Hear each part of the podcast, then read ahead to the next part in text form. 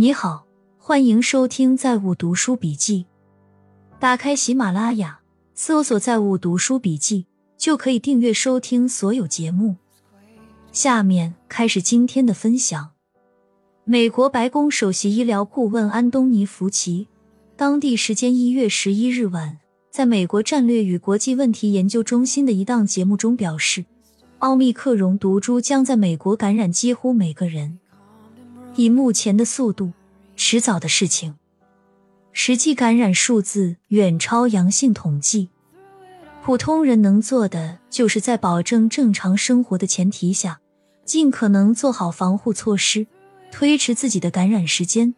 打完疫苗以降低重症概率。其实，欧洲全体感染也在所难免。西班牙首相已经呼吁将防疫级别从 pandemic 降到 endemic 流行病级别。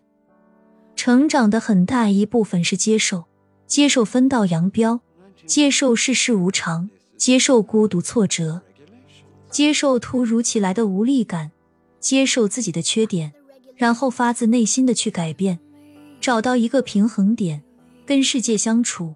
首先是跟自己相处。天黑开盏灯，落雨带把伞，难过先难过，之后再振作。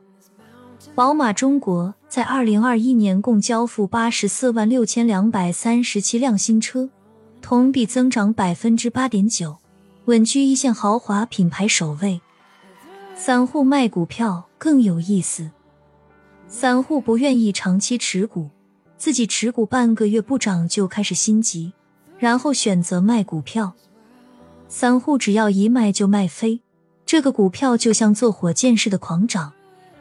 前天我在健身，一个在跑步机上的大姐大声的喘着粗气，就跟叫床似的。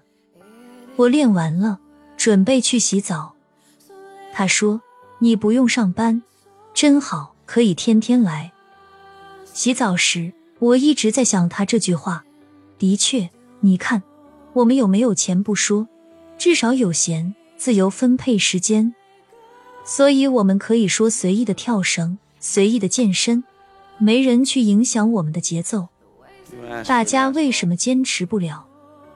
是让老板束缚住了，要打卡。但是昨天我又改了看法。昨天我是五点才写完一篇文章，我是五点三十分的晚宴。我觉得开车可能会很堵，我接着骑摩托车跑健身房去了。进了屋子，先烧热水，然后我去练背。五点二十分，我就已经洗完了。我洗澡都是秒洗，然后骑摩托车去参加晚宴。我是第一个到达的。我就在想，我们这样的人，是上班也束缚不住我们的节奏的。我们最核心的武器是节奏感。我说这些的意思是，我们应该按照王者的节奏去要求自己。老百姓对皇家贵族的生活有误解，总觉得他们整天就是吃喝玩乐。错了，他们比普通老百姓更勤奋，不勤奋可能就要丢江山。这一点从大清皇家教育的课程表就能看出来。每天天不亮就起来上课，首先要学的是满文，皇家的母语，统治者不希望儿孙们忘本。然后是蒙文。蒙古人关系到帝国北疆的安定，与他们沟通至关重要。最关键的是汉文化，那是皇家统治国家的根本。当皇帝也蛮累的，本身就未必懂汉语，还要学汉语里比较难的《论语》，哪有时间去搞三宫六院？皇子们还要学习西方的科学、天文学、数学、物理学，甚至医学。另外，他们祖先是马上得天下。因此，皇家的子孙们也必须是战场上的勇士，每天下午还要学习骑马射箭，每年还要去木兰围场狩猎，当实战演习。因为存贷利差，现实一般是存款的人不贷款，贷款的人很少存款。最理想的状态是保障穷人的基本生活，让有钱人消费花钱。而不是鼓励穷人负债消费。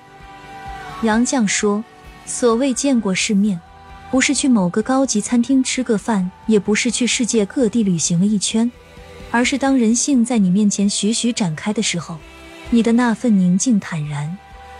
底层青年一旦迷恋宏大叙事，他们会至此迷恋战争恢宏的史诗感，他们会把自己渺小的人生带入这种悲壮里，并乐于付出自己的生命。他们缺乏教育，缺乏爱，没有过去，也没有未来。而战争和死亡，反而成为他们摆脱现实平庸的唯一通道。对于这类群体来讲，能够救赎自己的战争，自然是正义的。他们的勇敢是笃定的，他们的愚蠢是统治者乐见的。他们就是时代里的瓦斯，遇到火星是真的会爆炸的。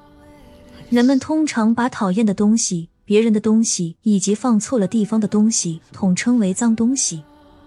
别问我心里有没有你，我余光中都是你。余光中，休息是很有价值的，无论是情绪还是身体，都需要休息。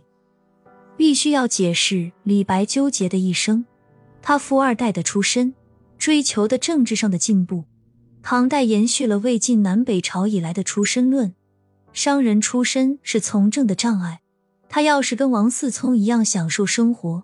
完全没问题。安史之乱又卷入永王谋反，属于高开低走的人生路线。我以前也觉得大学要学点无用的东西，无用之用即是大用。我现在也这么觉得，但是我觉得从宏观层面还是要保就业。有大必不那么觉得，是因为他们随着中国经济的腾飞而成长，站在一个正在升起的山头上。所以高估了自己的能力，低估了大势的作用。凡是去过东欧，或者认识几个东欧的朋友，见过才华横溢的人，每天饿肚子，一家老小吃不上饭，你就不觉得去象牙塔提升下素质，去做点无用之用的事情就可以了？我还真认识来自白俄罗斯明斯克的科学家，在移民美国之前，天天去船上拉纤滴。人家确实能屈能伸，身体好。试问中国的知识分子，如果你是科学院出来的，这种日子是咱能过的吗？世界经济马上进入寒冬，我们必须要靠内循环。这一辈人和下一辈人都还是爬坡阶段，还没有到鼎盛之时，所以还是得韬光养晦。我们还是生产的一代。而不是鼎盛那几代。最近不要乱跑了，最近大概率会疫情大爆发。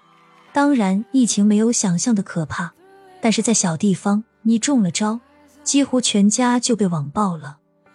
我在一个一百五十多人的微信群里，里面有一个人，群里挺多人讨厌他，但因为生活有交集，碍于面子，群主也不方便踢他。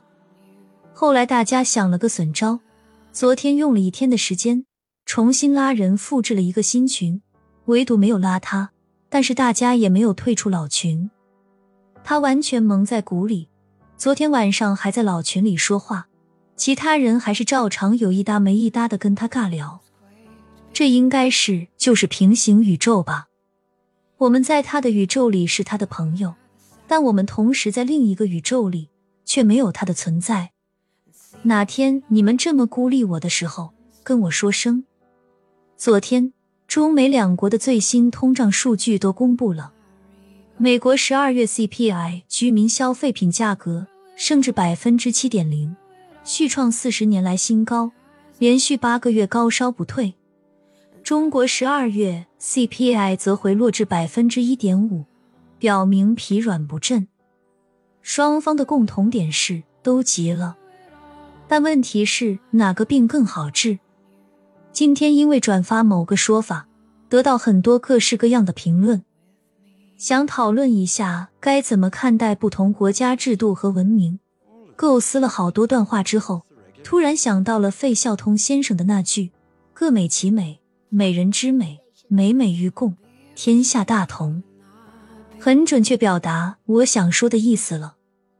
死人靠世人的评价而活。活人靠爱而活，人们只能彼此拯救，上帝用这种方法藏匿于人间。观音初传到中国的时候，还是个长胡子的男人，后来变成女子，再后来居然有了送子观音。这个是由需求所生。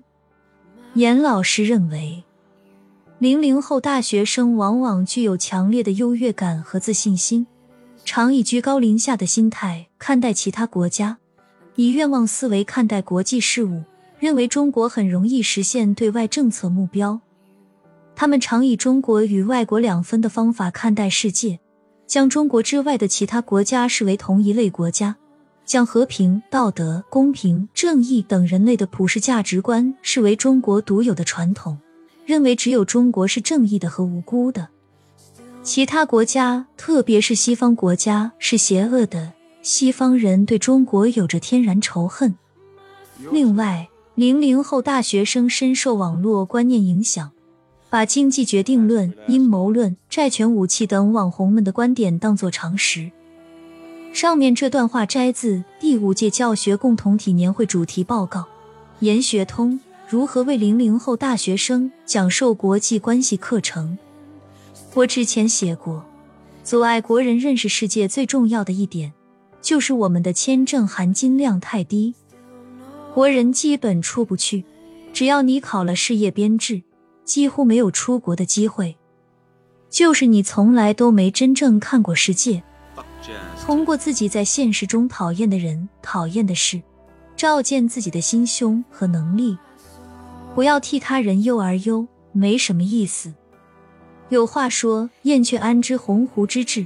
反过来，野心大的也难理解小家雀脑子里到底在想什么。都是一码事，想太多撑的。